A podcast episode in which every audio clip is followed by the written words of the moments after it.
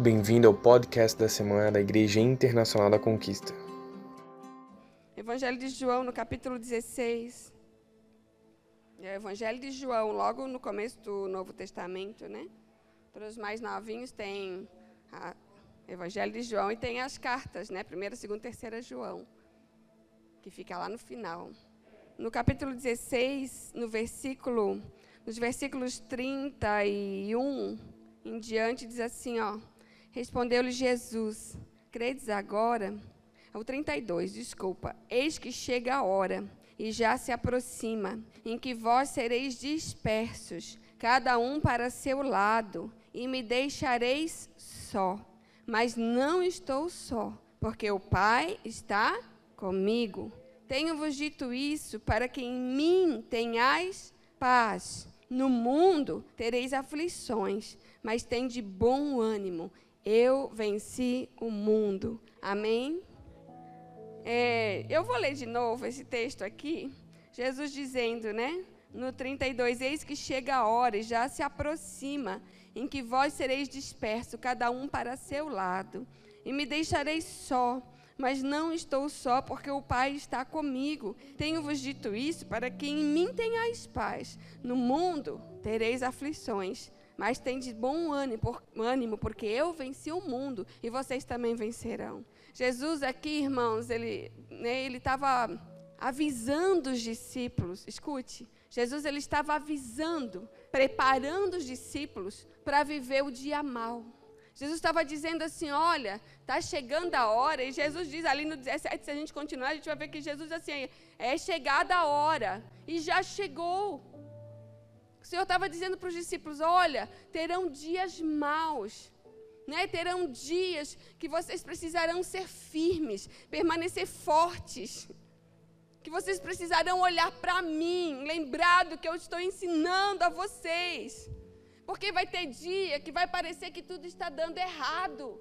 Jesus estava, sabe, já prenunciando né, fazendo um prenúncio, dizendo: cada um de vocês vai para um lado, cada um tomará o seu caminho, e eu ficarei só. Aí Jesus disse assim: ó, mas eu não estarei só, porque o Pai estará comigo. Então, irmãos, Jesus vem aqui alertando os discípulos. E o Senhor nos alerta hoje também, porque tem muitas pessoas, porque nós estamos vivendo dias que não são bons. Porque nenhum cristão, talvez você vai dizer assim, ah, mas lá em casa está tudo certo. Não tem ninguém com Covid, não tem ninguém doente, está tudo certo, estou empregado. Irmãos, assim, ó, quem é a igreja do Senhor Jesus está chorando nesses dias.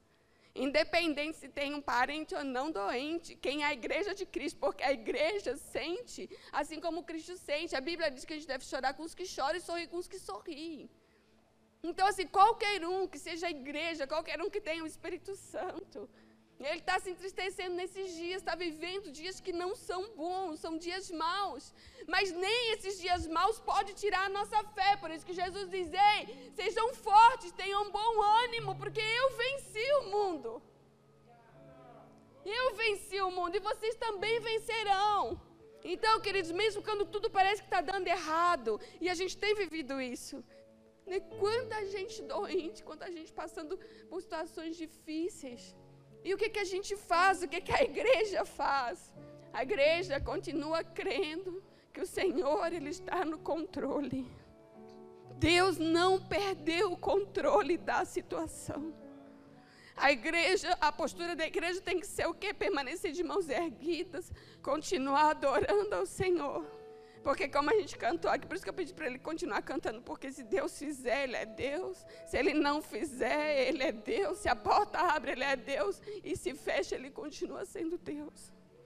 E com base nisso, nessa situação, eu escrevi uma palavra aqui e eu dei o, o, o tema para ela de relacionamento versus resultado. Porque nesses dias, irmãos, mais do que nunca, a gente tem que olhar para dentro de nós e perceber o que nos move se é o relacionamento que nós temos com Deus ou se são os resultados. Você entende? Olhar para dentro de você e perceber o que, que me move, o que me faz sair de casa em plena quarta-feira para ir na igreja. O que me faz levantar e agradecer a Deus pelo dia. O que me faz erguer as mãos e adorar o Senhor. É o meu relacionamento que eu tenho com Ele ou é os resultados que está dando a minha vida? O que está, né? No que está resultando? Irmãos, aqui ó, esse é um tempo de peneira na igreja. Porque aqueles que só buscam resultados, muitos vão, vão embora. Porque nem sempre dá tudo certo. Aos nossos olhos, né? Porque para o Senhor sempre dá certo. É porque nós temos os olhos, muitas vezes aqui na terra não deveria ser. Paulo, ele tinha os olhos na eternidade, por isso que ele dizia assim, ó, para mim, eu tenho por certo que as aflições desse tempo presente não se pode comparar com a glória que há de vir. Então, para Paulo não tinha dar errado aqui. O problema é que muitas vezes nós, igreja do Senhor, a gente tem os olhos só nessa terra. E aí a gente adora ou não adora, dependendo do resultado que a minha vida com Deus vai me levar. Se der certo, tudo certo, na minha ótica, na minha visão, beleza, continuo com Deus. Se não der, eu vou embora. Por que ficar se Ele não resolve os meus problemas temporais? O tempo é para a igreja crescer em comunhão com Deus. O tempo é para a igreja crescer em relacionamento com Deus. E quem não se relacionar com Deus, quem não se aprofundar, quem não buscar o Senhor, quem não estiver disposto a mergulhar em águas mais profundas, pode estar na fileira dos desviados, daqueles que o amor se esfriará. Como que é a sua vida? Olha para você. Pergunta para você, por que, que eu sirvo a Deus?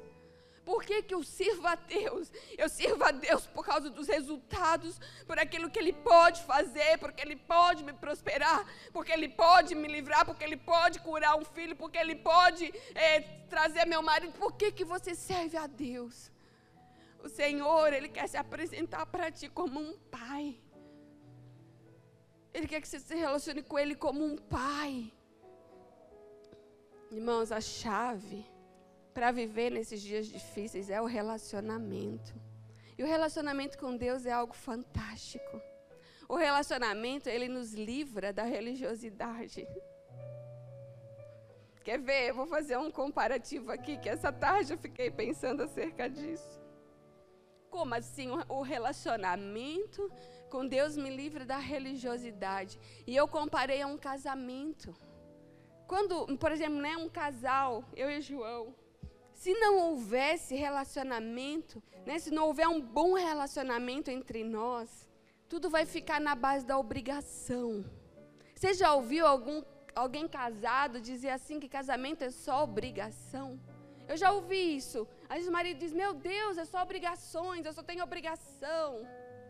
Quando você ouve isso de um marido ou da mulher, de um casal, é porque eles não têm um bom relacionamento. E aí fica pesado, é um fardo, vira só obrigações. Que tem que cuidar do filho, tem que fazer comida, porque tem que ir para casa cedo, não pode jogar o futebol, não pode isso, não pode, aí vira só obrigação. É fardo. Nem não desfruta do relacionamento, porque quando o relacionamento é bom, o casamento é bom. Não é que não tenha é, aspectos que, ou coisas que você tenha que abrir mão. Claro que tem. Quando casa, né, a gente fala isso nos casamentos, né? Quando, quando que um mais um é um e não dois. Quando entra metade de cada. Eu abro mão de coisas para conviver, para viver bem com o outro. A gente se torna um, você está pronto para ceder. O relacionamento é bom, né? Então, assim, eu nunca me, eu digo sempre, eu nunca me arrependi de ter casado. Nunca. Nunca, nunca. Nenhuma vez.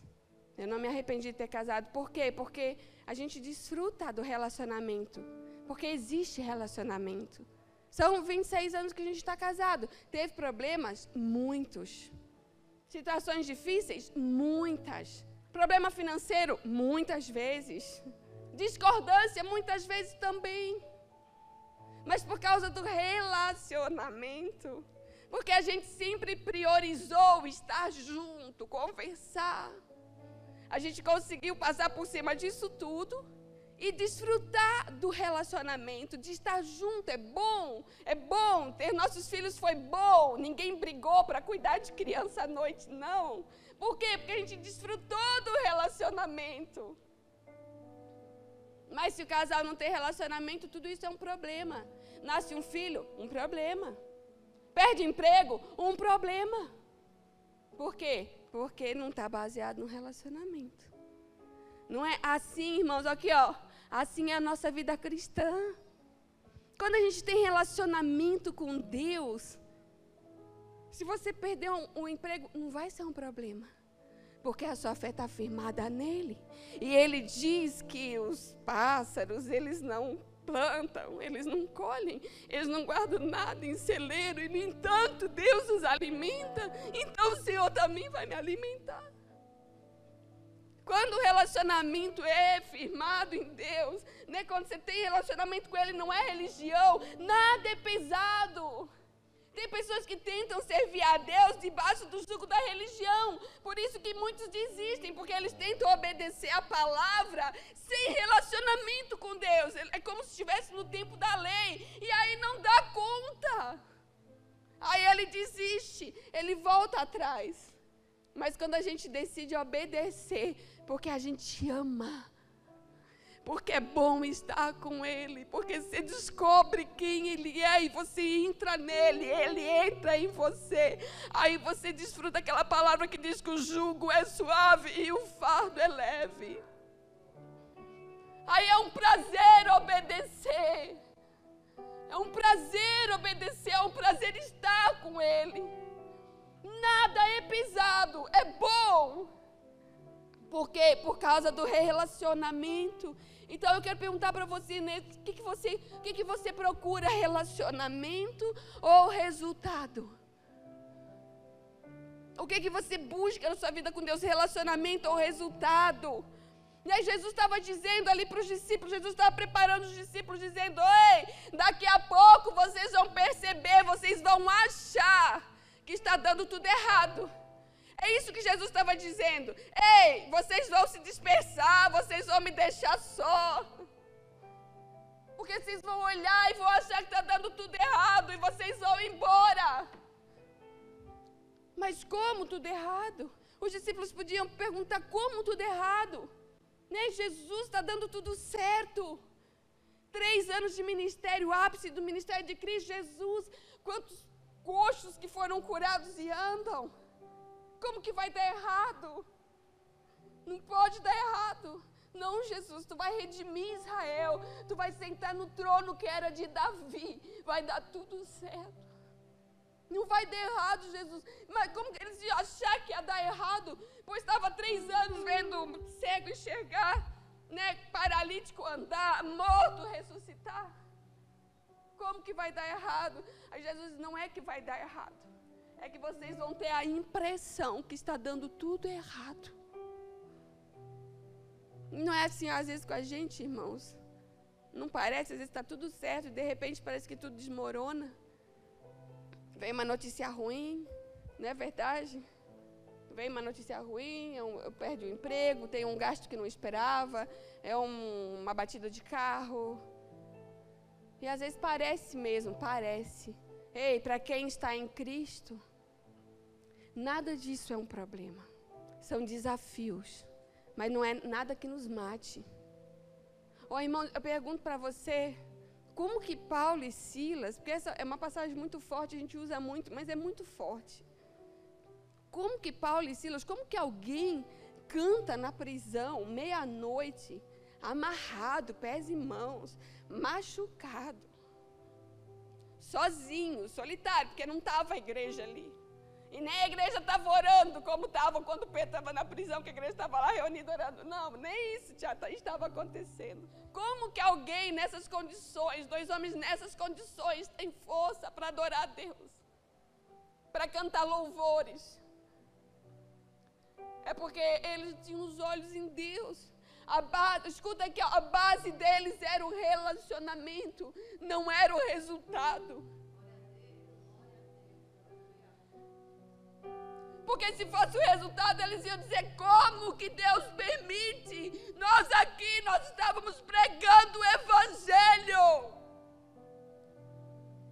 Estávamos pregando o Evangelho, falando acerca de Cristo. Cadê esse Deus que agora não nos socorre? Não, porque eles, o, o, a base deles era relacionamento. Deus continuava com eles. Ponto. Deus não tinha deixado de ser poderoso. Deus, ele sabia que Deus tinha o controle de tudo nas mãos. E que estavam passando por aquilo era propósito. Eles estavam dispostos a morrer. E valeu a pena ou não valeu? Valeu a pena ou não valeu? Então, eis o que o Senhor está te perguntando nessa noite. Né? O que, que te move? O que, que te move? Oh, glória. Então, irmãos, assim, ó, esteja certo de que problemas nós vamos enfrentar. Se você continuar lendo esse capítulo aqui, 17, eu li o final do 16, se você ler o 17, Jesus faz uma oração. E dizendo para Deus, Senhor, guarda eles. Porque eles estão no mundo, mas eles não são do mundo. Né? E, Jesus sabia que a gente passaria por tribulações. Então, querido, problemas difíceis você vai enfrentar enquanto nós estivermos aqui. Nessa, nesse mundo, enquanto Jesus não vier arrebatar a sua igreja, nós vamos passar por situações difíceis. Eu sei que muitos hoje estão aqui passando por situações difíceis. Tem gente chorando aqui. Na hora do louvor estava dizendo isso para Deus. Deus, como tem pessoas aqui chorando, desesperadas, precisando que o Senhor mova as mãos precisando do teu favor, pedindo que o Senhor se manifestasse em glória e que fizesse, né, que a vontade deles, né, acontecesse. Então, assim, nós precisamos, nós enfrentamos lutas, muitas, enfrenta, e, e, e, eu quero, em nome de Jesus, se você tem fé para receber, eu quero profetizar que essa dor que você está sentindo hoje vai passar em nome de Jesus. Vai passar em nome de Jesus mas outros problemas virão enquanto você estiver nessa vida. Jesus falou: Ei, ei, tem de bom ânimo, porque eu venci e vocês também vencerão. Mas nós precisamos olhar para Jesus. Aí alguém pode dizer assim: oh, mas o que, é que eu vou fazer com essa dor que eu estou sentindo? O que, é que eu faço com a decepção? O que, que eu faço com a falta de alguém? O que, que eu faço com a dívida? O que eu faço né, com os problemas da minha família? O que eu faço? Como é que eu consigo né, não olhar para tudo isso? Como que eu olho para Deus? Como que eu vou permanecer firme num dia mau como esse que eu tenho vivido? A Bíblia diz, eu vou dizer para você o que a Bíblia diz em Efésios 6: revestivos, pois, das armaduras de Deus, para poder se manter firme no dia mau. Se revestir das armaduras de Deus, todo dia acordar e dizer: Senhor, repara minha armadura, para ver se eu não perdi nada no caminho, porque a luta é grande, a batalha é feroz. Repara se o capacete da salvação permanece em mim, a coraça da justiça, o cinturão da verdade, a espada do Espírito, o escudo da fé, as sandálias da preparação do Evangelho. Quando Paulo fala em Efésios da armadura revestivos, pois, ele diz que é para que tá, andar armado? Essa armadura espiritual para quê? Para poder resistir num dia mau, num dia como esse. E ainda assim continuar firme. Você está revestido da armadura de Deus? Se não está, meu irmão, se revista, porque é guerra. Ei, nós estamos vivendo em meia guerra. Por isso que a Bíblia é comparada a uma espada. A Bíblia é comparada a uma espada. Não é um creme que você passa, não é, não é comparada a nada disso, uma roupa bonita que você coloca. A Bíblia é comparada a uma espada, porque com ela você vai lutando e vai vencendo. Com ela você ataca e atacar não é o outro. A gente, a nossa luta não é contra a carne ou sangue, é contra os principados e potestades, dominadores desse mundo tenebroso. Com ela você ataca e com ela você se defende. Quando o ataque também vem desse mundo mal, dos demônios, das trevas. Ah, não, mas quem está me atacando é a minha sogra. Não, Satanás tem usado a boca dela, mas não é ela. A tua guerra não é contra ela, a tua guerra não é contra o seu chefe, não é contra o seu amigo de trabalho. A tua luta não é contra a carne e o sangue. Se defenda. Deus colocou na tua mão uma arma quando Satanás fala que você vai definhar, que está acabando, você vai dizer em nome de Jesus. A tua palavra diz, aqui ó, escudo, tua palavra diz que mil cairão ao meu lado, dez mil à minha direita, mas eu não serei atingido. Aí aquele dia que você está chorando e que o desespero tenta bater na sua porta, você vai dizer assim: Eu sei, eu sei, porque a tua palavra diz que o choro pode durar uma noite, mas que a alegria virá amanhã bem cedo. Use essa arma. Use essa arma, combata com essa arma. Vença com essa arma na mão, com essa espada na mão. E Jesus diz, né? É chegada a minha hora. Jesus diz para os discípulos: É chegada a minha hora. 17, no capítulo 17, 1, Jesus diz, ó, Jesus falou assim, levantando seus olhos ao céu, disse, Pai, é chegada a minha hora. Que hora? Que hora? A hora em que tudo ia parecer que estava dando errado. Estava chegando a hora em que tudo ia parecer que tá, estava dando errado. Eu imagino os discípulos falando, a gente sempre, não sei, sempre que eu penso nos discípulos, eu penso em Pedro falando, porque ele falava demais, né? Pensa, né, Pedro? Não, Jesus, você está dizendo que o pessoal vai se dispersar, que nós vamos te deixar. Ô, Jesus, olha aí o tanto de coxo, gente que era nem andava e agora anda, não vão te deixar.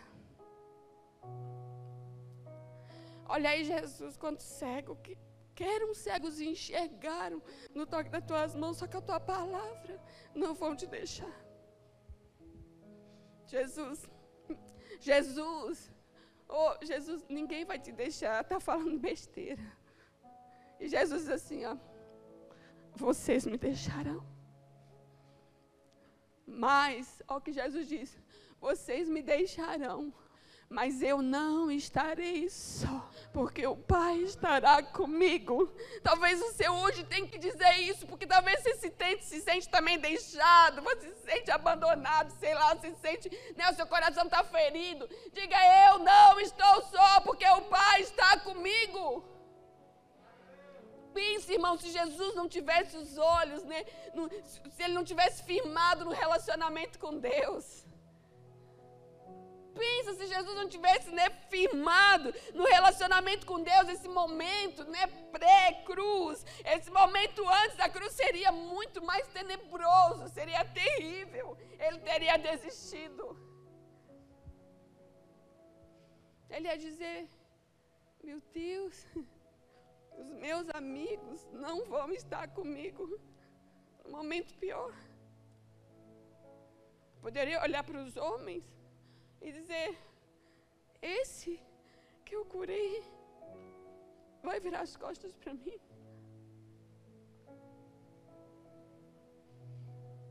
Jesus podia dizer: Eles me viram andar sobre as águas. Eles sabem que eu sou Deus. Eles me viram parar o vento. Quando o barco estava começando a balançar, eu fui lá e eu parei o vento. Jesus podia dizer isso. Eles vão me deixar. Ô irmão, se Jesus não tivesse, o foco dele não fosse o relacionamento com o Pai. Porque João 17 deixa muito claro, ele diz, Pai, assim como eu estou em ti, que eles estejam em mim, para que eles te conheçam.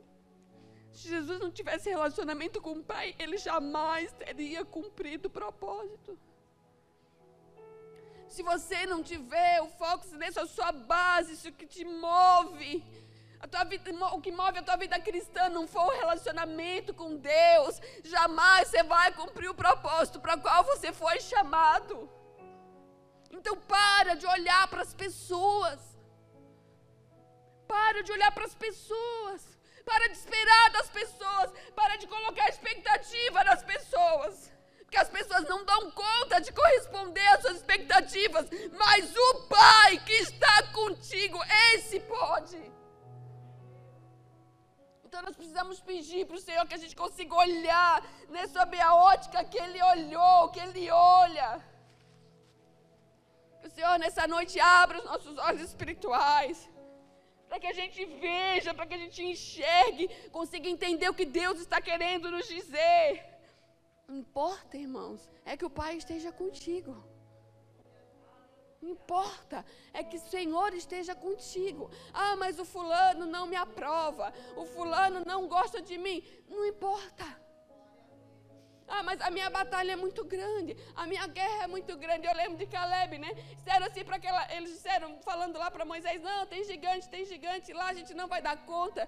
Nós, aos olhos deles, somos como gafanhotos. Aí Caleb, indignado, porque Caleb, a base dele era relacionamento com Deus, não era resultado. Aí Caleb, porque conhecia Deus e enxergava sob a ótica de Deus, Caleb pega e diz: Gente. Basta que o Senhor se agrade de nós e nós tomaremos a terra. Basta que o Senhor se agrade de nós. Oh, Jesus, invista tempo em relacionamento com Deus. Pede para o Senhor perscrutar o teu coração. E o Senhor me mostra, me faz, me leva ao arrependimento, Senhor. Me leva nesse lugar de comunhão, me leva nesse lugar de intimidade. Me faz, Senhor, ter meu, meu relacionamento contigo não depender de resultado. Porque nem tudo vai dar certo no meu ponto de vista, na minha ótica. Não é verdade, não foi assim com Jesus. E chegou o dia que Jesus foi para a cruz. E quando Jesus estava lá na cruz, o que que parecia para todo mundo? O que que pareceu para todo mundo quando Jesus estava pendurado na cruz? Que deu errado. Deu errado. Tanto que botaram uma placa lá, Rei dos Judeus. Para quê? Para rir de Jesus. Quem passava diante da cruz. Tanto que, o que, que eles diziam para Jesus? Não és tu filho de Deus?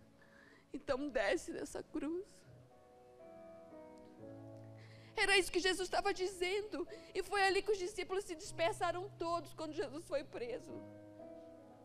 Os discípulos se dispersaram todos. Porque eles começou a dar errado. Prenderam Jesus. Pedro tentou lá no Getsemane, né? Com a força dele. Pedro tentou, cortou a orelha do soldado. Jesus olha para ele e diz: Ô oh, Pedro, se eu quisesse, eu pediria para o meu pai.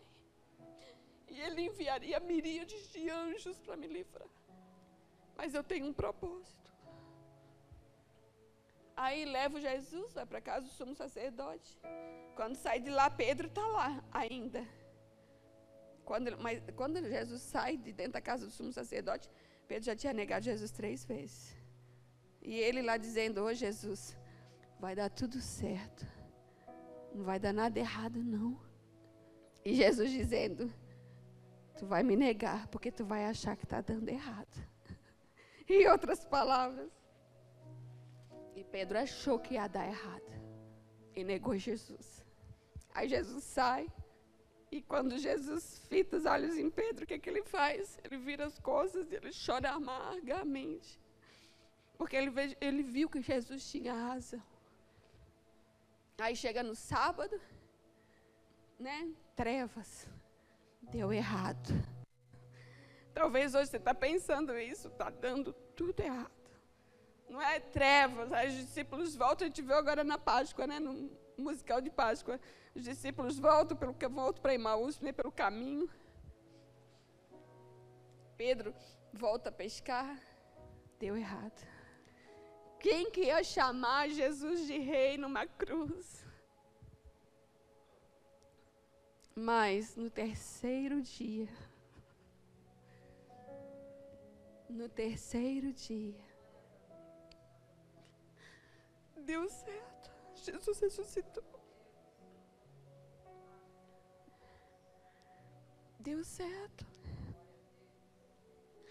Às vezes parece que está dando errado, mas se você manter os seus olhos em Cristo, vai dar certo.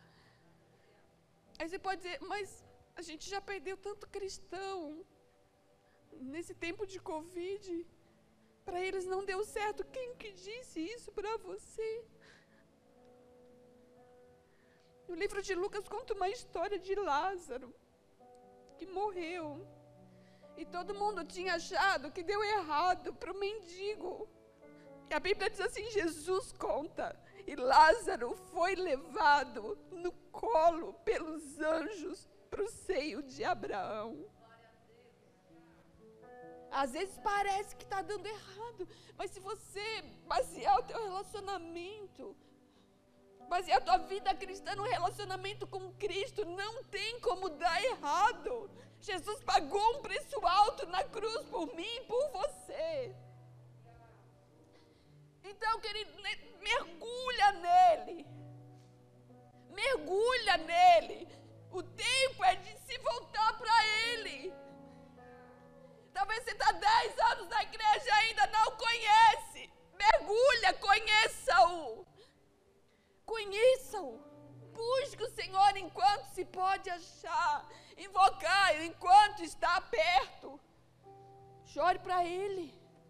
Oh, irmãos, ninguém, ninguém pode enxugar suas lágrimas como Jesus pode. E Ele ainda enxuga suas lágrimas hoje. E Ele ainda diz assim: ó, um dia eu enxugarei dos olhos toda lágrima, não haverá mais choro. Eu acho até que tem uma música que diz: ninguém pode te abraçar como Jesus te abraça. Não sei se eu vi isso no louvor, mas acho que tem. E é verdade: ninguém pode te abraçar como Jesus te abraça. Talvez você está só na religião e o Senhor está te chamando para o relacionamento, para você conhecê-lo intimamente intimamente quem Ele é. E se você conhecê-lo, você vai passar pela prova, pela luta e vai permanecer de pé. E ainda vai ter o hino de louvor, vai ter desejo de levantar a mão e dizer só Ele é Deus.